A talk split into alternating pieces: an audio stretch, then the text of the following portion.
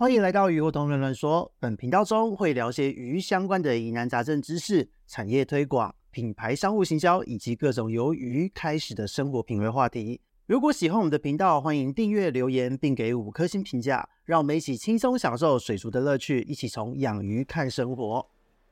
Hello，大家好，这里是鱼活通乱乱说的梧桐，我们又见面了。今天呢，又是来到了我们专访的时间了。那今天的专访嘉宾呢，是我们的孔雀鱼大师的 Gary。那因为呢，在去年呢，我们十月份有录过了一集，就是关于孔雀鱼的新手饲主入门的一些资讯哦。那这些相关的资讯呢，我相信有帮助到很多的饲主朋友。那在今天呢，我们想要来聊一聊，就是今年度最近在听完了呃去年的问题之后。这么多的事主，今年这样子过来，有没有一些新的花花招？对，所以对，所以我们有请我们的 Gary 来跟大家打声招呼，聊聊今年遇到的一个问题。Hello，大家好，我我相信啊，我一些可能比较熟的朋友都很喜欢听我分享一些，呃，我卖鱼上或者解决大家问题的一些小故事。瞎事吗？哦，不要说瞎啦，就是大家有时候因为你知道。我相信大家很多人可能第一时间碰到问题都会想要去 Google 答案嘛，现在搞不好甚至还会问 ChatGPT 之类的。但是有时候你网络上的解答不见得全然正确嘛。嗯，对，有时候其实搞不好都是以讹传讹，然后还变得讲的好像是真的一样。我相信现在一样的问题，内容农场实在太多了啦。那那内容农场，然后呢，有人看了内容农场之后，在论坛中再去回答人，所以最后都还是农场文。对，然后其实搞不好他们根本没有那个经验，所以我想今天就来呃分享一下啊、呃、近期内遇到的一些问题。对对，去年的二零二二年十月之后，其实那一集我们讲蛮多的了，对，就是新手的一些入门的资讯。那其实我相信在那之后，因为我这边有蛮多的客人是孔雀鱼，他有听了你的这个询问之后，他觉得其实哎养的是有上手了，嗯、对，那所以那些客人后面也都没有再出现哦。因为以我的立场来讲，是你只要有来问过我，你之后再也没有来，这是最好，代表你没问题。还还是那些新会 A 的又推成？啊不，我这边会有人是过了半年后又回来，然后问我别的鱼，oh. 然后他就越养越多了。啊、oh. 呃，对，所以我这边觉得，嗯，还好我有留下了这个人在一在这个领域里面。OK. 对对。那 Gary 这从去年十月份之后，然后到现在我们一整年，因为现在我们试出的时间。刚刚好就一年多了嘛，对对对，差不多。对对，对，到底有什么样的事情？其实我觉得最常见的，以孔雀来讲，真的最常见就是他在问我说：“哎，母鱼什么时候要生？”我不会看的，这么直白。对对对对对，几乎这问题每个月都碰到啊，而且是有时候处理给他，因为我我个人习惯是这样了，就是说我会我会希望大家参与一个，因因为我觉得养鱼它是一个很有趣的过程。是，那很多人他想要买孔雀鱼的时候，他都会特别指明说啊，我要买那个已经怀孕的母鱼，我要看它生。嗯，可是我觉得这其实有点，你会少一点点东西。所以像我这边来讲，我通常都会有存放处女母鱼的。那我卖你的对鱼，嗯，当然可能就是处男公跟处女母。嗯哼，还回去配你会看到这个公鱼去追逐母鱼的过程，然后你会。真实的看到说啊，这个母鱼从肚子里还没有怀孕，到它膨胀，到它要出生的那个、那个、那个变化，而不是说啊，你买回去的母鱼肚子很大，然后你就知道是，那你你完全你忽略了前面那个阶段。对，而且如果是在一般的水族馆买回家，也许他们因为多只养在一起，没有分公母，对对对对，然后可能已经怀孕了，那怀孕到一个阶段的母鱼，有时候你是光是换一个环境的一个震荡。对，就会让它生，就设计，就生，就早产就出来了。对对对，那那看到这个画面，我觉得应该并不是什么喜事啦。啊，那那当然就是有人可以看到母鱼肚子逐渐慢慢变大，可是他就会很紧张啊，宝宝什么时候？因为有时候大家也会听到一些讯息说啊，某鱼会吃仔鱼啊，之类这种东西。那呃，一部分是真的啦，但是有一部分也是错，因为这东西很好玩哦。这东西第一个是看个性啊，各种个性还会遗传。然后再就是，也可以被教，被教吗？对对对对，让他知道差别。但是有一种状况是比较麻烦，就是呃白纸，因为眼睛天生不好的，对对，他看不清楚，他分不太出来的，那它可能就不管三七二十一还是会吃。它有的时候可能母鱼它吃不够饱，它生，那就是还要补充营养，直接就吃了。这个我还蛮好奇的，刚刚说可以教，要怎么教啊？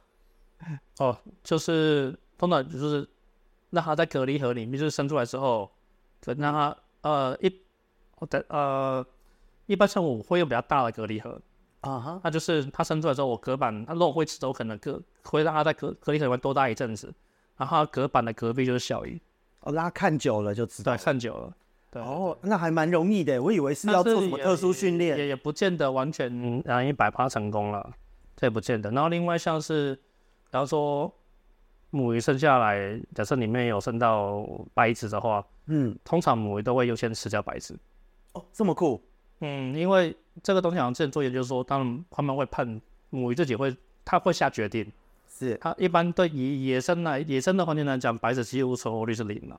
对啊，对啊，所以就宁可就自己吃掉啊，就是优先汰选掉没有机会发育的。对对对对对，母鱼就母鱼就帮你先处理完了。以鱼类来说，其实我觉得当鱼类呃演化到变成胎生的时候，哦，或是呃卵胎生之类的以上，我就觉得其实已经算是。发育的更加像是陆生动物或是两生类啊什么这个。对啊对啊对啊，因为在中南美其实那个呃当就是它那个环境是很严苛的，嗯，捕食者捕食者又都强，所以鱼会朝这个发展嘛，对，被胎生嘛，对啊，像我们。亚洲、欧洲，说实在，对小型鱼应该是蛮友善的环境，所以大家都不会朝那个方向去发展。对对对，因为我当他今天他的生殖的行为决定了他生存的区域嘛，那这一件事情同时也会伴随着就是行为的多样化。那我觉得说，其实可以从这一点去训练他们。我觉得光是一个孔雀鱼能做到这件事就很棒，像我们家的河豚呢，没救。哦 哦，事后不理还是事后不理？我们先绕回来就是什么时候要生这件事情。嗯。那通常啊，比方说像是网络上，你就看那些影片，他跟你讲说啊，你看母鱼屁股后面变成模型，变成方形啊，然后还有看胎斑，对不对？对。那今天我们要解释所有的误区。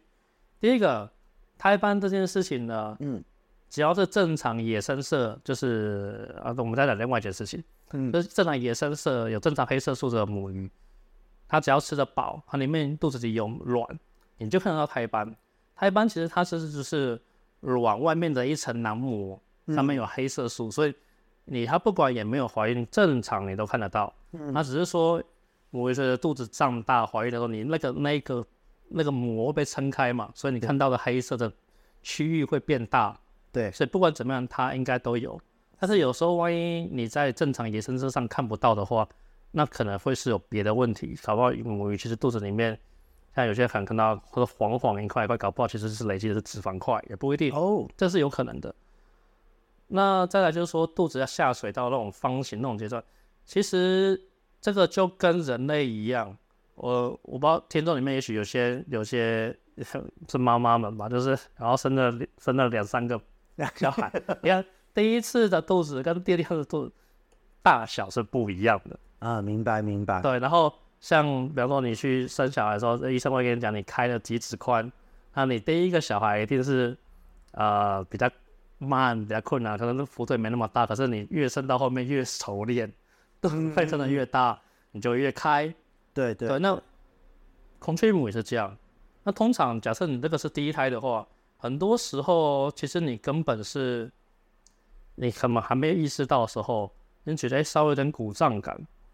那哎，这啪啦啪就生了，而且有时候当可能很少，有时候有时候搞不好有十几只，那是它第一胎，它、嗯、通常这个这一第一胎是最难辨识的，嗯，呃，那通常以我们比较饲养比较久的来看，我们不一定会就说去要一定要争取某一种原则，比如说你要看到什么屁股那胎产道下降的时间有时候不明显，是，但是跟人类一样，母鱼。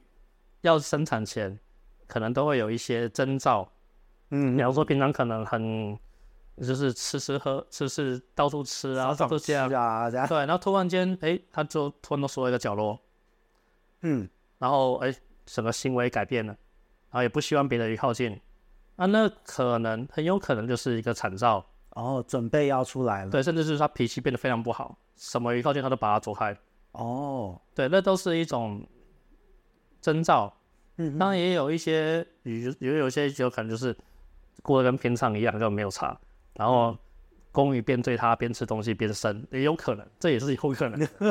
对，但是 anyway，就是还是会有一些行为上的改变，这个就是事主需要去仔细观察的地方。这我觉得这是乐趣所在。对，我也觉得，就是不是看到的时候只有小鱼，而是他生产前的所有你都参与到。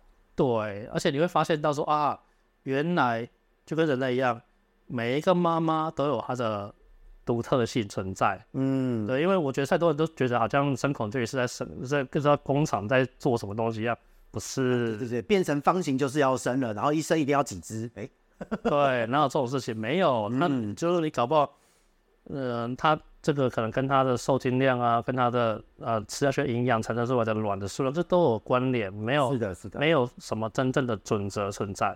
嗯，但是还是有一些东西可以留意哦。比方说，像是我们虽然说母鱼好像会吃仔鱼，嗯，可是其实长以长期来看，其实母鱼是会保护自己的小孩，母鱼会自己保护小孩。这样讲好了，是还在肚子里的小孩。比方说，今天今天好几尾母鱼养在一起，是，然后有一尾快要生了，可是其实它它可能早就该生了，可是它一直憋着不生，因为它不希望他一生出来就被其他吃掉，所以这种情况也算很好玩。你发现那肚子超大还不生，可是你一把它挪到一个哎都没有其他鱼的地方，它们都安全了，你说哎突然间搞不好马上就生。哦，了解，了解。这种事情蛮多的，对，那后来有在去研究这种行为，对吧？其实，它还是有，它还母鱼会保护小孩。嗯，了解了解，哎，这个蛮酷的耶。对，它有这个本，它还是有这个它的母性的本能的，只是它保护的是还在肚子里的，它出来了就另外一码子事了。对对对，因为这样听起来就是我们大家过去一直以为换环境就生，是因为紧迫和震荡，但是在孔雀鱼这种呃比较发育的，应该说演化的比较高等一点的鱼种上面，它们可能是已经有产生护幼。而且是护肚子里的幼这样的，对对对，就是我生出来的，我不希望其他的鱼把它吃掉。嗯，了解了，哎，这个真的是也是蛮酷的一件事。对啊，哦，那对于大家对于这个孔雀鱼的行为，有很多东西都是值得观察。哎，对，但是虽然说要紧迫的事情，就是因为你看市面上很多那种产子的，就是一个小小的长方形嘛。啊，对对，那个就是最不人道的。哦，我相当于就是，我觉得客人就是关到。死吧？关到死，就是呃，这样子就是母鱼进去就是很紧迫，然后生不出来，然后这死胎在里面，然后哦难产，难产死亡。这个或者是说紧迫到最后之后要挣扎一跳，跳出来跳跳回其他地跳回缸内还好，或者跳出来，因为它都连在缸壁边，对，那就悲剧啦。对，然后最喜欢举的例子就是说啊，假设你把一个要生产的产物，你把它关到两瓶厕所里，你看它会怎么样？啊，那个厕所产子一尸两命之类的啊，各种惨剧。就是这种东西，就是那你其实这个东西就是你，我虽然不是很赞成说大家，如果养鱼喜欢把鱼拟人化，把自己的需求套到鱼身上，当然很多时候是不对的，是这个时候是正确的。嗯，对对待鱼的方式，对，应该说对待生物在生物的行为上面，我们拟人化。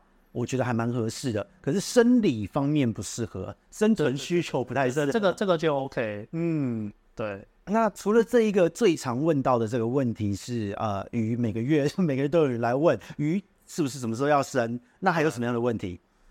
通常哦，呃，像最近我碰到。哦，我希望你没有在听了，因为讲出来，但没关系，我只是拿你当例子，你没有做错什么事情，你只是不自杀声明呢，你只是 你只是不知道，好，不自杀声明。然后，然后我在这里也常常常常发就说，因为我说很多人来买，但当不会说只买只在这边，就是你的鱼缸不可能只养我的，有些人他就是好几种鱼养在一起嘛。对，那当他可能到有些人碰到就是说。他会来问我，就说：“哎，我去别的水族馆买的鱼，然后买回去之后，哎，我鱼放下去鱼缸了，然后哎，莫名其妙就整个大肠对感染这症状，那就本来都好好的，为什么会这样？这客人我每天都有呢，超常遇到的啊。那我自己归纳出来有几个可能性啊。那第一种就是说，有很多的其实他根本看不出来，或者说。不知道怎么看这个鱼健不健康啊。对，很多人是觉得好像鱼在水里有就是健康。对，有一些人是同缸鱼有生病，但他觉得 我挑的是里面健康的那一只，no，他身上也有，只是还没出来。对啊，那那那或者是说，甚至是其实他鱼缸里面的鱼本来也有点病，他他其实他就他这根本没办法分辨。有时候像可能在我看起来，哇，这个鱼已经骨瘦如柴了啊，他在那边晃啊晃，内内脏已经萎缩那种状态了。对对对，那那。这那这个其实本来就不该买回家，或者你的鱼里面的，那你外面买回来有的鱼这样混在一起，一定有问题。对对，所以有的时候是你缸子里面的问题，因为你外来的鱼让大家都吓到了，结果就诱发了疾病。对，这种惨剧也是有的。对啊，那当然另外一种就是说，呃，有有些水族馆他可能就是说，呃，好像上个世纪吧。因为当这样上个世纪，上个世纪对，没错吧？啊，天宝年间可以，可以，可以。呃，像我在在我小时候，可能就是那个时候，可能台湾流行野生鱼嘛。那野生鱼有时候那种灯鱼或什么那种环境的水质，可能就要要有些特别顾到。所以说，对对对，我们那时候就说啊，你买回去水族馆买回去，用水族馆的水再进去，让大鱼适应。哦，对，这个这这个事情某方面来讲没有错啦，但是。不是所有的鱼都一概而论了。对，因为让我想到以前哦，在我国小国中的时候，那个时候其实我们讲对养买鱼回家要对温对水嘛。然后呢，其实呃那个时候的水族馆都会鼓励说，你把。整袋的这个鱼连着这个水泡着，然后把袋子解开，把水一起倒到鱼缸里。甚至在当时那个年代哦，就是不要说台湾，日本的那种图解怎么养鱼的那种儿童书籍，也要你把袋子的水就就绘绘画就画出来，要把水一起放到原缸里，对，或水还有一起这样放进去。结果呃，以前小时候照着做几次都发生惨剧，然后后来大家会发现，我直接用手把鱼抓出来丢进去。还比较不会出事，然后再大一点，发现丢进去有时候会有传染病，然后开始会检疫，是人生的进化过程。对啊，对啊。那我们我们假设了，我们假设就是你啊，你你带回去的鱼可能看起来表面上健康，我假设大洲表面上没有什么问题，嗯，可是水你不知道水里面到底有没有问题啊？啊，尤其是现在网购又多，你不是亲自看的，你更无法判断。那那个水里面搞不好有下药下什么东西，然后你也有原虫什么东西在里面，然后你就这样流进去了，真的真的，而且这个真的很可怕。我看过有人他那个客人哦，他还咨询他说他收到了呃鱼，他买网购买鱼收到了鱼，结果那个鱼的打开箱子之后，看到那个装鱼的袋子里那个水的颜色是蓝色的，我就说 Oh my god，竟然竟然现在还会有人家要运送吗？呃，其实。后来我知道，其实还蛮多的啊，真的啊。但是，但是这东西，他我觉得他可能没有讲的部分，应该就是说，那像有些可能直接从泰国、印尼直接进口，啊，他们都喜欢，有些是在水水里面就稍微加哦哦，有些是加可能维他命吧，会黄黄的。对对。它蓝的那个是什么？我忘记。蓝蓝色大部分都是亚甲蓝吧？应该是都会滴一点，所以他们那个进口来的鱼袋子里面其实都有点颜色。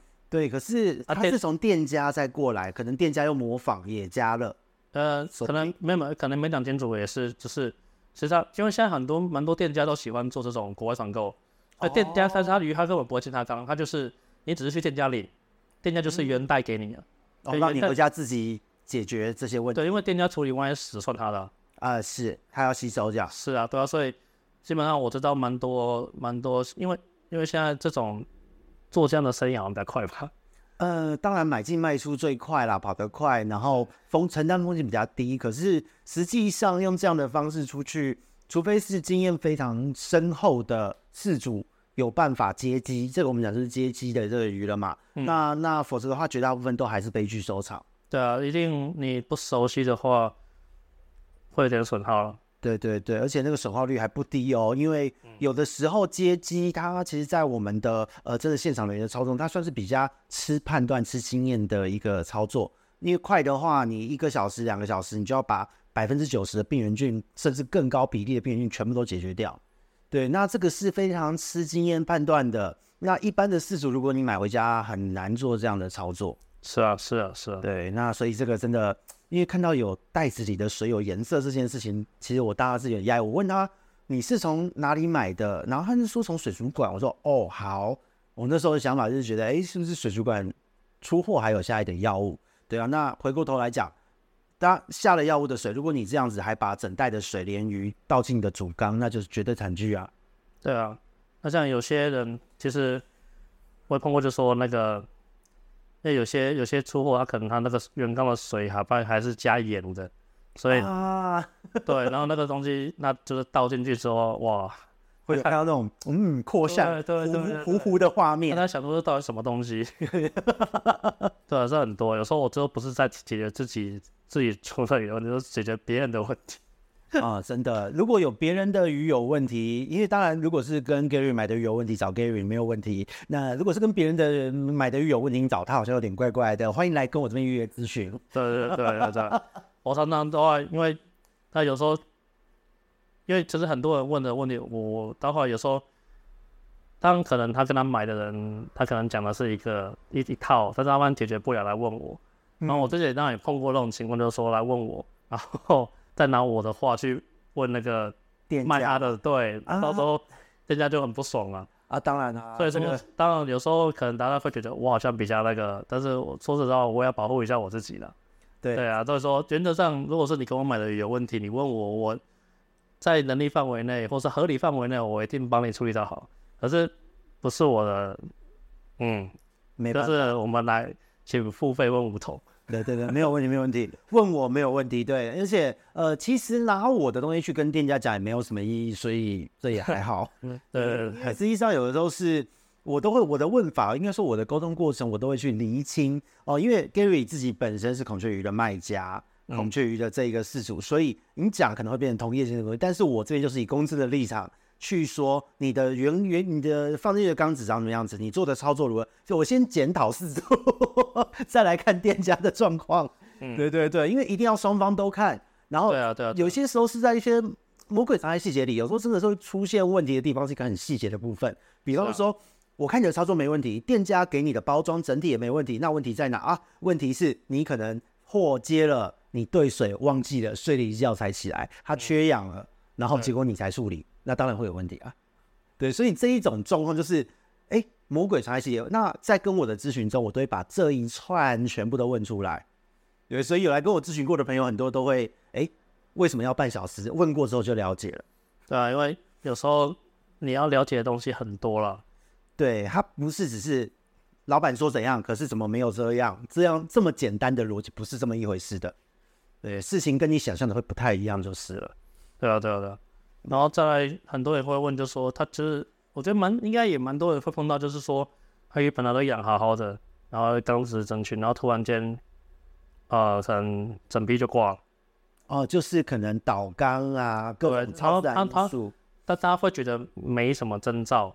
有可能啊，的确搞征兆，但是大多其实很多时候其实都是偷生小鱼哦。因为如果是一般的鱼种，可能会因为季节性，就是你的看你的系统复杂程度，系统越复杂的越容易因为换季之类的出包。嗯，对。可是如果是孔雀鱼的状况，的确偷生小鱼有点可怕。对，今天那个梧桐来，我也给他看了一个 sample 嘛。那对，就是。那其实你那个缸子里面鱼越多，然后你缸子不够大的鱼生一直偷生一直出来，那荷尔蒙激素怎样，然后你的鱼可能就哎、欸，突然就哎、欸，怎么看起来好像本来都很活泼，然后以前突然都不动，然后你怎么你好像呃怎么处理都不对，嗯嗯嗯嗯，然后慢慢慢慢慢慢一直一直就死掉了。对，没有死掉的也会瘦到不行，就内脏开始萎缩一大堆的。对对对对对对，那通常。我本来一开始都会朝别的方向去思考，后来都是直接就是问你有没有看里面有没有小鱼，或是在头在在角落有没有小鱼在游，或是有母鱼肚子突然扁掉，嗯，这些可能生完也被吃完了，你也不知道。对对，这种这种状况其实很好玩哦，就是因为毕竟它是呃卵胎生鱼，然后呢，在很多的观念之中，在传统都会讲单纯的胎水这件事而已，可是胎水其实里面就是满满的荷尔蒙嘛。对，那荷尔蒙这又很尴尬。如果你同一缸有有好几种的鱼种，你会发现就只有孔雀鱼先出事，对哦，孔因为一滋生的，它荷尔蒙一超有趣。对，荷尔蒙一定先作用在同种，而且是血缘品系越接近的越对，像今天我可以看嘛，就是嗯，我把两种不同品系的母鱼放在同一缸里面养，嗯，结果其中一个 A 品系的它生了，结果就是 A 品系的母鱼通通都怪怪的，对，全部解。但是 B 品系的哦，哎，看起来都没事。对对，这个关系到它的荷尔蒙的这个化学结构有一点些微的差异之外，它们的个体的受气也有差。同品系的同种的一定优先接触嘛？对对，就像我们人再怎么样闻，你去闻麝香，你是觉得好臭，你不会因此发情哦，就是这样的概念。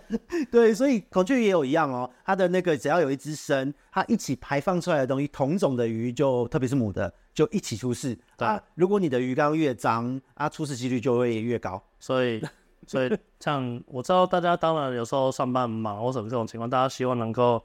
用一个比较简单的方法去维护，就是你这样问我啊，我要换水多少之类的，然后我多久换水一次之类的。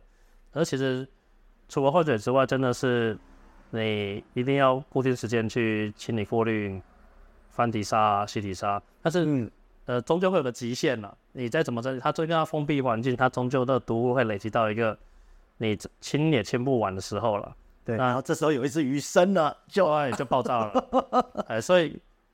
虽然这样讲可能大家会觉得很讨厌，可是你的的固定翻缸是必要的，为了你的鱼能够长期保持健康，其实尤其是你的鱼缸越小，越要做这件事情啊！真的，现在目前在养的朋友们，很多人都是大家会有一个心态哦，就是觉得呃，我有底沙，可是我有抽沙，就现在不是有一种换水器前面有一根粗管吗？对对对对。可是我必须跟大家说，这个抽心酸的。因为你再怎么抽，呃，你想想看嘛，细菌微生物二十四小时在运作，一直不断的在呃在世代交替，它们越长越多，多到一个程度的时候，你的沙子你再怎么翻沙，也只是翻那一小角落，嗯，哦，那那其他的它们一瞬间一长就全部回来了，对，所以缸子老缸的时候。哦，你翻沙是没有什么意义的，你要就是翻缸，整缸翻掉，沙子洗一洗曝晒，重重来都好，过滤全部重来就是重来。而且以孔雀来讲，呃，你所有的鱼，就你准备干净的水，放个大水桶，全部放进去，你你再怕你打个气，其实只要不打气都无所谓。你放个两三天，让新缸运转一下再回去，其实没什么事啊。对啊，对啊，可是怕就是怕懒。我觉得其实大部分大部分。鱼都是被懒病搞死，对，因为随着时间，缸子的微生物会越长越多，累积越来越多，所以你反而，呃，你在养鱼的过程是你前面可以偷懒一点哦，后越后面你要越勤劳，因为微生物太多了，毒素太多了，这真的会很可怕。对，我通常都是跟一些，就是他他很认真的话，我都会跟他讲说，你要有心理准备，就是，呃，比方说你你两个月。就是要翻一次缸啊，在这中间你可能洗个两次过滤，翻个两次底沙，差不多你该该该清就清，对，该认清现实了。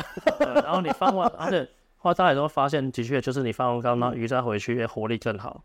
对啊，对啊，真的是这样。所以，所以有的时候我都会建议哦，大家底沙不要放过厚，不要放太多有的没有的东西，特别是如果你要养的是品系化的孔雀鱼，或是说一些比较。高贵的鱼种，我觉得这都还蛮养那种爱吃爱拉的，哎，对，养金鱼的也是，金鱼也是爱吃爱拉，异形也是，对，那个千千万不要东西太多。那你你有底沙 OK，但是那就是你你该清的时候就是要清，对，该怎么样就怎么样，千万不要懒，否则的话，脏东西一累积，一条鱼出一点小事就出就整缸就连锁反应大事。前一阵子也有，刚好就是那个秋天嘛。金鱼的繁殖季啦，哎，你的春秋最主要这两季，嗯、然后呢，就有人跟我说，他的金鱼一直生蛋，一直生蛋，一直生蛋，怎么办？然后我就说没有办法，你养的是金鱼，你只能默默接受，哦，就是抽掉，然后过滤器简单一点，嗯，然后不要放奇怪的东西在鱼缸，对啊，而且像我的我自己的鱼缸，那个客厅的五尺大缸，三只朱文锦都母的啊，春天秋天就毛起来生蛋，每天都跟蛋花汤一样。对，就哎，就真是非常的令人为难啊！但我怎么办？排水啊，也没有，就就这样抽掉，就这样。对，所以这个部分就是我们要养什么样的鱼，我们要考虑到的是长期的维护，我觉得是蛮重要的一个观念，而不是当下我看的很美，我觉得鱼在里面很快乐，然后我就给它这样的环境。你要你要做的是让鱼快乐的同时，你也好维护，嗯、这才是最重要的。对啊，对啊，哎，而且像孔雀鱼好了，那个毛尾啊，哦，或是那个剑尾啊，末端、嗯、哦拉丝出去了。如果水质深的话，要第一时间出事的，就是那个最美的那个对啊，尖端尖端都难免都会受点伤。对，那个很多受伤还不好回来耶。原则上，就有经验来讲，受伤了就是愈会愈合了，但是就恢复不了那个样子了，就没办法、啊、没办法那么美了。对，所以这价值价值感立刻就被折损掉了。对啊，哎，这真的人生很难。所以在目前呢，就是这个这样的问题很多嘛，就是大家只想要换三分之一或二分之一的水。对，对，因为大家就是觉得，就是啊，我是因为我想大部分的还是这种观念，就会是说啊，孔雀鱼不是很好养嘛？水沟里都能活，啊，为什么要那么搞刚？嗯，可是可是其实就是孔雀鱼它它是很耐命，就跟人一样啊。其实我的发现是跟人很类似嘛。我们其实很多烂的环境，你也是能够。苟活下去，但是你活开不开心，活健不健康，活得好不好，这是两码子事啊！啊，这是真。就像你说，很多野采来的孔雀鱼，大家可能有些人爱炫嘛，还会放影片啊什么东西。可是你仔细看，那个鱼其实你看肚子都扁的，都凹进去的，都是寄生虫。他们只是努力在那边繁衍，让自己的世代不要断。可是他生活没什么品质啊。对，而且有一些呃，有一些人是不会辨认那个疾病，就是对他的背部有，我看到之前是看到有些社团有人分享啊，他说他野采去去水沟捞来的，然后我看他介绍的那个影片，他放出来的影片，那那个背部的鳞片有点边缘泛白，啊，代表什么？柱状病。嗯、我就说哦，我看到我就赶快划过去，我不要我不要留言好了，否则好像是我在我在我在诅咒人家。对啊，那其实我想。大部分人很难，即便有些人养了一阵子，都是他他真的没办法去，他他分辨不出来，或者说我不知道为什么，就是他他看不出来什么样是一个正常的孔雀鱼的健康的状态，跟不健康的样子。哦，这个真的是会，真的是会有蛮多人有这个误区，而且特别是鱼缸的环境越复杂的人，因为。在这样的环境，可能微生物很多，鱼本身就被刺激，所以你以为你买进来的鱼没有问题，养在里面很开心，其实它已经感受到紧迫了。所以因为你没有看过正常有活力的样子，你就认为有它有紧迫的样子在游动，颜色有出来就是 OK。可是每一次的鱼都活不过半年一年，哦，不是活不过，是活不过一一个礼拜，三一天两，小不隔天就挂。有遇到这样的客人吗？有啊有啊，哦，很长啊。然后有些人当然。可能我知道，就是打在外面受到挫折，然后被推荐来。嗯、那当然，其实我我这些这样你因为这样问题来的，我都会尽可能呃问清楚他的问题嘛，因为总不能老是重蹈覆辙。对对啊。可是会不会觉得有时候要讲就必须就就就就是要要讲就得讲完整个可能半个小时一个小时都要跟他好好的沟通，因为是从头的观念就歪掉了。对啊，所以我嗯之后真的是考虑要开一个线上课程嘛。对，或是。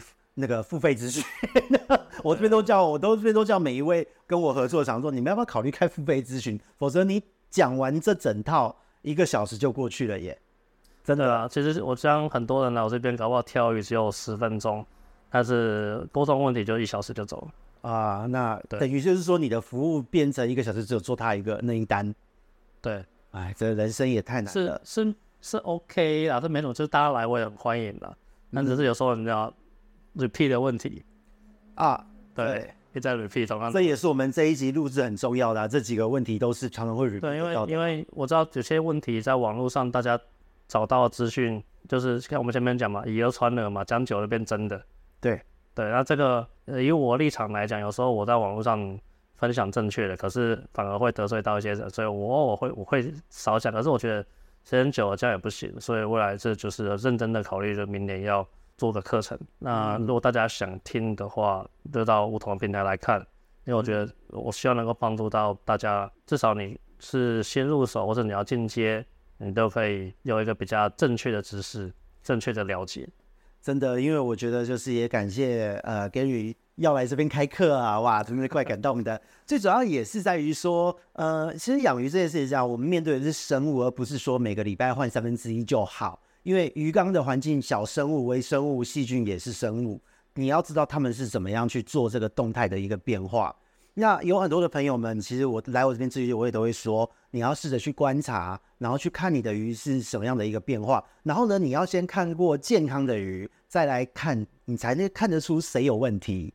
对，那这一集呢，我们会放，同时也会有 YouTube 版，我们会请 Gary 就是提供健康不健康的一个比对的，算是照片或影片吧。对，我们就是可以让。大家可以在我们的这一集 YouTube 的版本上面有个画面可以看，至少能够把一些画面感烙在你的脑海中。当你发现你的鱼哪里怪怪的，你比对一下，也许会有一些帮助。因为我觉得有的时候是这样，Podcast 好是好在说大家可以无限的回听，而且呢，它的这个层次感哦，一个一集里面你会听到很多的议题，会让大家就是觉得说，哎，有很多的资讯可以吸收。可是有时候你想象的有病，还有我想象中的有病。脑海中的画面，我们两个人画面不一样。对对对，这个真的是落差。就像说很多那些呃，我的顾客来问问题的时候，其实我都会说，在你陈述之前，能不能先录影给我看？对，你搞不好你录影完，你你你影片来了，你还没讲，我已经知道问题是什么了。对，我这边的客人也常这样啊，所以我现在都会很，我会很严肃的，因为我这边的客人最近有一个。简化的趋势就是那个我我请他们咨询的时候要描述鱼的状况，你遇到的问题，而且我还挂号哦，请条列式叙述，因为我才能判断。也许你觉得不急，你预约我一个礼拜后，可是我一看靠腰超急，我就赶快先敲你。可是最近的趋势都是哦，来我这边预约，呃，就你一点我的系统预约已经会显鱼怪怪的，他在预约栏描述也显鱼怪怪的，然后再来就是翻腮，然后喘，就一个字，我说哇靠。好，对我就好哦，或是答非所问啊。Uh, 他预约说配对问题，嗯、然后呢，在那个呃来问的时候，明明就不是配对问题，你这个都是在浪费大家时间。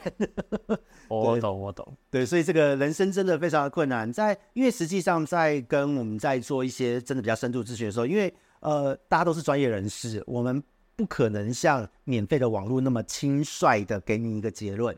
因为会影响到一个疾病，它是有很多的因素交错影响的结果。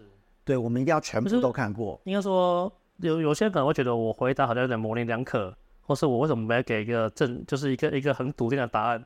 但事实上，我不知道是教育的问题还是什么问题，就是说这种事是生物，所以很多时候它的可能性很多。嗯，你一个问题其实有可能呃，比方说啊，有人问那个我的棋。就是说，鳍也烂掉、出血，嗯，那请问是什么问题？那网络上九十九趴的人会讲啊，车轮虫，嗯，但事实上，就食物来讲，车轮虫比例非常低，大部分都是细菌感染，那认为大部分，嗯，但是某种程度上来讲，我们肉眼看的不见得完整，即便它看起来好像是咬一个洞那种感觉，也不见得就是车轮虫，对，有的时候还是水质刺激而已嘞，对，所以。我我只能给你很多可能性，因为这东西如果我们没有用显微镜，没有去做病理解剖，其实不会知道答案。那你可能你可以说，你可以朝某方面去试试看，但是可能不会有结果，可能会有结果。嗯、那你治疗的好，哎，其实有时候某种程度上来讲，在没有经过病理病理解剖观察情况下，你只是运气好，你只是刚好啊、呃、解决到了，但是不见得每一次的答案都是一样的。你知道的越多的时候，你会发现其实没有什么真正的标准答案。对啊，而且呃，有的是这样，如果只是你说是所谓的一个出血症状好了，在没有看到照片之前，因为很多的疾病在出行的病灶，那个疾病的血都长得差不多啊。对啊，对，那你光是形容一个出血，那出血就有好几种可能哦，像刚刚讲的车轮虫、细菌感染、水池造成的溶脐刺激充血，你水中原虫大量增生的时候。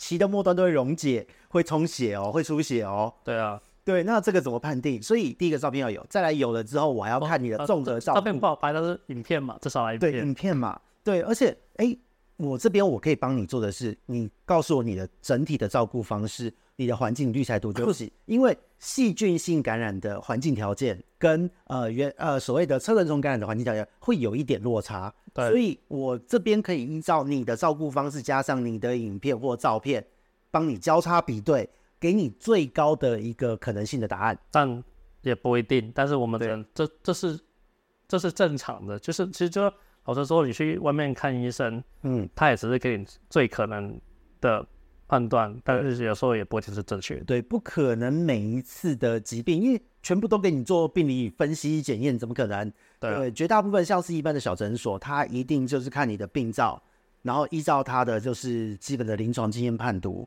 对就可以抓到一二了。那看你的整个的成色状况，就比方说病灶的成色状况、肿胀的状况，来决定你的程度，然后再使用药物来看你接下来的反应，再来调整。嗯，对。那实际上在我们做鱼病的这一个照顾，或者说养鱼的过程，我们持续的去观察，也是为了这件事。是啊，是啊，所以，所以我都会跟我的客人说，你来我这边咨询，一次性的消费，哦，付了费，我帮你交叉，别那么多资讯，我们讨论完了，你先去处理。处理完中间有任何异状，全部都要立刻回报，然后不会再另外收费，追踪到好为止，这个个案 close 为止。嗯，对我很负责了吧？对对对，所以实际上真的有这种问题，你没有办法解决的，那我会建议大家直接找我会比较快，因为 Gary 这边他针对他的客人可以服务，可是如果今天你买的是别人的鱼，他回答也不是。不回答也不是，这个很为难呢。我非常非常为难，我很愿意帮助大家，可是我我真的建议直接找吴桐。对，真的 真的，对我也是这么想。因为实际上有的是这样哦，在经营的角度来讲，我们去讲同业的这个鱼之不好这件事情，当然这个事情是很奇怪的。因因为有时候怎么讲呢？其实搞不好是在你我们说，搞不好是到你那边来生病。对啊，其实是你的问，但是。你也许你你可能会误判是他的问题，你就拿这个去骂人家，但是可能是不对的。对，所以这一件事情就会造成很大的一个问题，你好像变成 A 店家攻击 B 店家，但这不是事实。对对，所以大家都没有这个意思，都是希望鱼好。那所以在这样的状况之下，好，尽量你去找原本的卖家去处理，然后真的说无法理解的时候来找我，我这边可以做比较完整的一个交叉比对之后给你的一个方向。那至少我们问题先解决嘛。嗯，对，我觉得这是蛮重要的一件事，对啊，那所以像 Gary 这边今年主要就是这一些问题比较多嘛，还有什么恐怖问题吗？还有什么恐呃，为什么我的与公鱼老师在打架？啊、但但其实我刚刚我刚刚讲，因为因为我这边其实我也是常常会教育大家，第一个就是说，嗯，当然我知道大家都想要玩孔雀鱼的繁殖，但绝大多数的人都没有那个屁股承担后果哦，因为孔雀鱼只要开始生，你放那边生。如果只有生到一次就生不出来，那其实他不幸。到到正常而言，应该都有两三次的机会会会连续生，每个月生嘛。是是，是。那接下来其实很多人根本就只有一个缸，那个其实就带带不起来，养不到。大部分人其实很难养，都说你没有做出充足准备，也是很难把小鱼养到跟原本买到大鱼是一样的。嗯，因为是不论是有没有准备 A、B 缸，或是整体的环境不够大，对对对，这都会都会影响。好，那。这个过程有人会想要来说买你的鱼回去繁殖再贩售吗？啊，会啊，会啊，会啊，啊，这个这个我倒是不介意啦，因为你有本事的话，我觉得也很好啊。是是是，这个是一个算是自己的实力的一个肯定啦。对对，我我向来都觉得这个很 OK。哎，刚才讲哪边？哦，那个鱼生出来之后长不到原本的大小。哦，对啊，因为通常来讲，小鱼其实。在我们小鱼缸里，如果说你小鱼放在那个大缸里面跟公母一起养的话，其实小鱼一开始都吃不到东西了。哦，对，然后再就是小鱼要吃的，呃，我们人工养的都会用微丰链箱这种活体从小顾到大。是是是。但是你一般在上班族这样，其实养不起来啊。好，那就是说，我都会鼓励大家就是只买公鱼就好，因为你不要生。嗯。你你回去生的话，你后面的承接的照顾这些，你的心力不够，鱼缸不够，这些都不，那他们他们都只养公鱼。那自然公的情况之下，公鱼就会在里面会有些追逐的行为。那其实不是真的打架，往内互打。不过，呃，也可以说就是他们在斗剑。哦。因为公鱼总是要时间到就是要繁衍。对对对。那他就会去追，就就是比较大的公鱼当母。哦，原来如此。对，所以很多人都会好这样，很多人都很紧张，然后都来问，我鱼打起来要不要隔离，要不要分开？但应该十次问十次看，大概都是呃发情的行为，这都是发情行为。公鱼都在跳舞，然后有时候可能跳舞那个被他跳舞对象不理他，然后就可能就想硬上，嗯、就嘟两下这样。对对，看起来就很像是在这个。哦，这个这个同时这件事情也是混养的风险。嗯，因为大家一起喜欢混养，这总是觉得好像鱼鱼缸里混养这个梦想嘛啊，我有灯鱼，我孔雀鱼，我虾。那其实这些东西在野生环境根本不会养在一起。对，他们可能在一个很大的水体里面都有分布，但平常不会都在一起。对，那那你把它养在一起之后，那孔雀的公鱼呃都会想试试看。嗯，了解了解。有时候它试到它不该试的对象，那个对象反击的话，哇，那就惨了。哦，所以混养比较容易会发生这样的问题，就是或者是来问的都，或者说就是只养公鱼的。OK，对啊，只养公鱼其实我觉得就的确啦，就一般饲主的考量，第一个观赏价值高，那再来是呃一群养起来那个气质其实漂亮，而且因为母鱼就没什么花色嘛，你只养公鱼的话。呃，这个呃，处男活比较久啊，然后呃，你可以观察，就是它配的时间比较长，然后都做做漂亮的，对对对对，而且也不用去承担就是繁殖之后爆缸的后果，对对对对，因为真的大部分后来很多人很好玩哦，他到最后他不养的结果不是说他养不好，是他养太好哦，养太好顾到心那个身心俱疲了，就是他也不知道怎么处理，送人嘛。那后面也不知道怎么送不送不下去了，要卖吗？也不知道怎么卖。哦，了解。所以你你这边会鼓励大家就是以公鱼为主。如果你是纯养鱼的话，对，然后反正比如说你你可能只是养个很小的缸，你知道照照镜，你是想要漂亮，你只买公鱼，OK 啊？我觉得这样很好啊。嗯，对啊，了解。所以这个这个问题还蛮可爱。这样回过头来看，说公鱼在打架怎么办？这个还蛮可爱。那当小鱼长不大也是也是常见的问题了，但是。小鱼长大这个，呃，第一个通常就是你你公母生产完之后，仔鱼一定要另外用别的缸养啊。同一缸的话会有很多问题吧？对，同一缸的话，通常仔鱼都会一开始都会躲闪避啦。啊，那你前面可能搞不好有十几天，其实它都吃不太饱或者吃不太到，嗯，那就开始慢慢慢慢错过一个黄金的发育期了。对，然后如果这个时候为了要让它吃得到，就大量的喂食，就变污染，呃，增加死亡率。对。那所以这一点其实很多的鱼都是这个样子。嗯、那那在孔雀鱼这样的问题，问小鱼长不大，然后是在主缸内直接养的这样的饲主多吗？因为我这边是还蛮提倡公母鱼，那还有仔鱼，就是在繁殖之后育苗的时候把它分开的。呃，有啦，总总是会有一些啦。对啊，然后总是说，就是说我为什么我回去生我养，我明明很细心，我很用心，可是就是没办法养到像他当初。买回去的时候那么大那么壮，嗯，对，当然这个其实我觉得这个说白一点，还就是专业跟业余的差别吧。大我看到了大师光环，对，不过这我觉得这这是真的啊，因为 A B 缸总水体大小。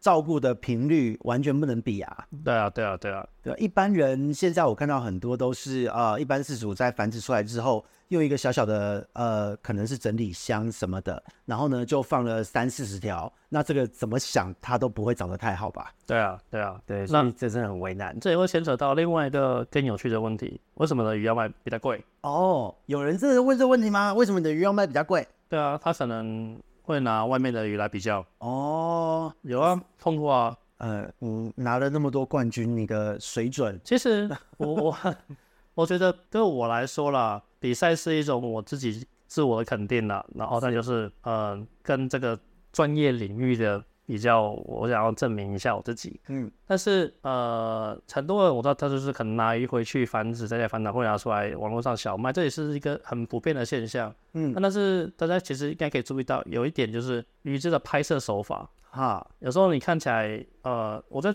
我相信应该很多人碰到，就说哎、欸，他网络影片看起来好像还蛮大只，怎么拿回家那么小？哦，会有这个视觉上的落差。对，因为有很多，其实我随便留意他，可能其实他可他是拿一个超级小的鱼缸，嗯，然后拍起来感觉它就变大了嘛。对，我记得好像看过最夸张是拿那种十公分还是十公分笔筒，笔筒那种压克力的哦，然后就把鱼放进去，然后假设你是十公分的，你五公分的鱼放进去，然后你近拍，你看起来就很大一只啊。对对对，视觉上的。对对对，视觉上，嗯，然后你拿回去说，哎，奇怪，哦，对。在贩卖的这个状态之下呢，贩卖的时候其实尺寸跟价格的差异会差蛮大的。当然，当然，比方说，我举个例，就是我们比赛来讲，呃，要到五公分，可是其实绝大部分市售一些鱼，它到成鱼的时候，它可能再怎么给大概只有四公分。那光这一公分这个粗细啊、大小差距，就会影响价格很多。而且这个在在。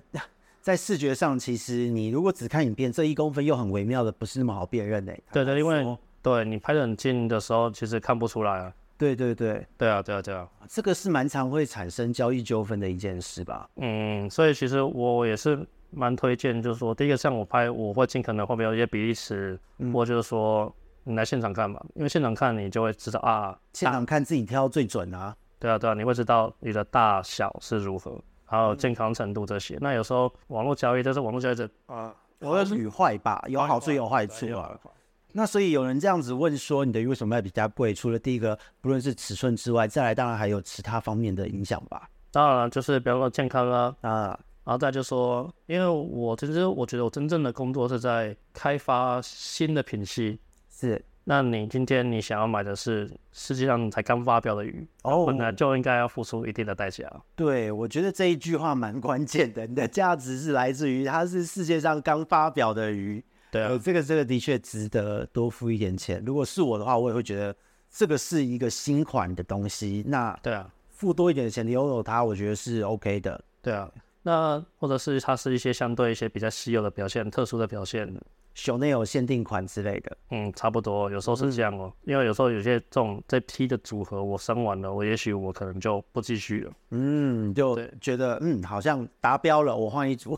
对对对对对，我就想要去玩新的了。对，其实有时候繁殖就是这个乐趣哦，繁殖到一个段落，我们再玩下一个。对，那难难怪买的人会好奇啊。对，那当然我也是尽可能的介绍了。那当然，我认为第一个美的定义是更。这个很主观的东西啦，对。但是有一些价值上，比方说鱼的大小，嗯，还有它健不健康、稀有性，嗯，这些其实都最直接影响到它的价钱。然后当然就是它具不具备去参与比赛的资格。哦，对，因为能参加比赛，就是在比赛能够参与，然后得到名次鱼，就表示它在某个条件上是有达标的，然后它本来就应该有一个一个价值。然后再就是说，其实像我们喂养，像孔雀鱼要养，当然很简单啊，嗯、就是有些人其实很多是在喂那种很便宜的水产饲料。啊、呃，对对，那那种可能高脂肪、高就高蛋白、高脂肪，那可能死一下就啄掉。呃，可能也许前前面前期好养，因为鱼小的话那种冲刺快，它可能三个月，它卖你三个月，看着哎好像就不错。嗯，可是这后面会伴随着很多问题，比方说太多脂肪，鱼容易脂肪肝。或者脏器会有一些问题，随着随着慢慢老化之后，或者鳍的发展也会不如预期。对对对，但是像呃比较用心在库是用比较好的，真的是为鱼设计的饲料的啊，以及为活活饵像丰年虾这种的，它付出的心力，它付出的心力就比较多，它本来就有一个价值。嗯，而且我常常会去送给客人看，你今天去买一个真的好的鱼哦，嗯。今天一般来讲，至少都是养到经过筛选过后，真正漂亮，基本上出大概都是出大概到最少三个月啊，三个月到五个月之类的鱼。哦，就是年轻的亚成鱼了，已经算成鱼了啦。还慢慢，就是算到幼到亚成左右。亚成好，那你同时你也是买这个人付出的时间。对啊，对，你要有这个概念，因为我后面觉得就是很多呃国外在算鱼价的时候，他也会去考虑这个概念工时。对，平均分配下去，这个这一条鱼的价值有多少？对，嗯，对，而且那个价值也同时，你你同时买的是一个养成的时间，对，所以其实像有些人会觉得很很妙，就说啊他这个月来问我这个鱼，他说下个月买是，然后但是下个月我跟他报价会不一样，会更贵啊。对，因为我刚才讲说，这这个月我养的时间的钱你要算了，而且不只是时间的钱呢，这一个月的他，因为是你给他在这一个月都是那么好的环境。所以它这个月才会发育到你现在看到的程度。对，然后又比上个月看的更大了。对，那加价合理啊。对啊，对啊，但是很多人没办法理解这种，他以为就是啊，报价定的就是这样，而且是没有。嗯，他那个又不像是那个那个装饰品买的，他反正这又不是手机，时间久了会叠加。对啊，对啊，对啊，它是时间久了会更漂亮。对啊，对，而且来说活体需要人心费心去照顾的。真的，像鱼还有应该说生物都这样哦，鱼啊，或是是呃园艺圈的花草。啊，鹿角蕨啊，这一些都是啊，但是时间会增值。很多人是缺，很多人其实是缺乏这个概念的，所以我觉得需要去教育这件事情。嗯，对，这真的。你你投入的，你不是说看这个鱼就是价格它就是定死，没有这种事情，它是它还有伴随着时间，时间成本是要靠放进去的。如果没有考虑到这些时间成本和心理成本，还有空间成本。那我觉得，其实对于呃创造出这一条鱼或维持这一条鱼的的培育者来讲，也不是那么的理想啦。对我，所以我我每次我都会对我的客人，我也会讲，我说我的价格定的在这边就是在这边，好，那我不会给你给你谈价钱，你要谈价钱就慢走不送，我都会说明讲哦，嗯，对，因为。你用了我的时间就是值这个价钱，但我的内容不会让你失望。嗯，对。可是如果你要用用用呃价格来跟我谈，那我觉得没有什么意义了，因为我对你的服务我也会心不甘情不愿的，我就会故意不跟你讲完。对，留留掉在那边。对啊，不是因为呃有时候是这样子，呃你认同我，你信任我，你买我的东西，不论是服务或是商品。可是如果不信任，那我减了几折给你，那我也卖的心不甘情不愿。你觉得你赚到了，但没有啊，这世界很公平，免费的最贵嘛。你这边讨价还价老半天之后得到的东西，也不见得会是原本的那么好了。对啊，这真的是这样。我就不相信你去一间餐厅每次都杀价，人家还会对你和颜悦色。这世界真的很公平的。是是是，对。所以在这边还有什么样常见的问题呢？嗯。一般就是他就是零零星星的问题的了。那当有些人就说他觉得呃买回去母鱼一定要生，哈，对对对。可是如果它的环境太烂，生不出来呢？对，这是其实因为我不知道，可能外面有些有些人他的标榜是买回去鱼一定会生吧，但是我从来不做这种标榜。嗯，因为因为其实不生的问题可能很多。第一个有可能你回去它营养不够，对，或者就是说呃公鱼追。追尾的那个就是时间还没到，嗯，对，这些猪实在原因很复杂，对，这病因太多了。像我这边养出来的，像我出手的这个，今年出去蛮多的河豚。那我的河豚在我这边养，因为我的养法，它们的生殖腺绝对正常发育，而且一辈子没用过药，嗯，哦，所以干干净净。那有很多的饲主，今年我这边已经有听到全台湾哦，就是好几个地方的饲主都有回报说生蛋了，生蛋了，生蛋了。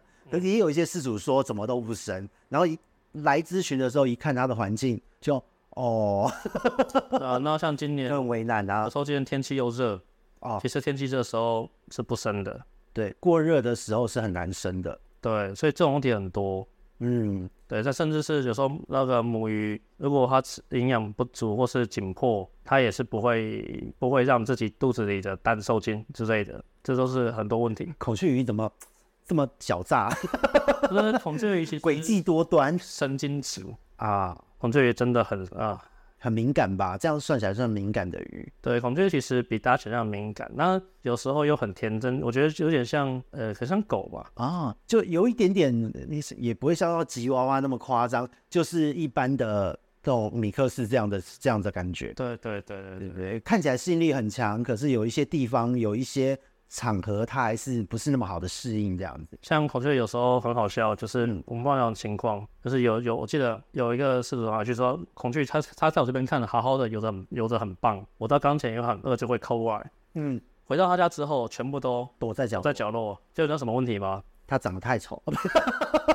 哎、欸，对，真的假的？好，是不是啊？我无意得罪人。我要解释这个原因是，是因为它的灯是它的灯造成孔雀看到的时候是背光哦，所以孔雀看到它都是一个庞然大物，而且只有阴影看不到。对，然后这样过去，所以孔雀很害怕哦。然后它只要把侵略者的感觉。对，然后他后来就把我就要把灯光调一下，哎、欸，就正常了。哦，很多人也都会忽略这种很很奇妙的事情。呃，对，这的确蛮像，就是你突然把手就是在鱼缸上面晃，那个阴影晃过去就吓到了。对，可是有时候把光源改一改，你晃它也不会怎样。对，啊，这个很微妙，很微妙。所以其实光是养一个鱼，从它的环境，然后它的行为，就会有各种的问题。不过我觉得还好诶，就是跟鱼这边遇到的问题，我觉得蛮多算是有一点深度的问题，鱼的行为的问题居多。我后来觉得，就是大家可能对我这边 要太自己觉得太白目，可能不敢买吧。哦。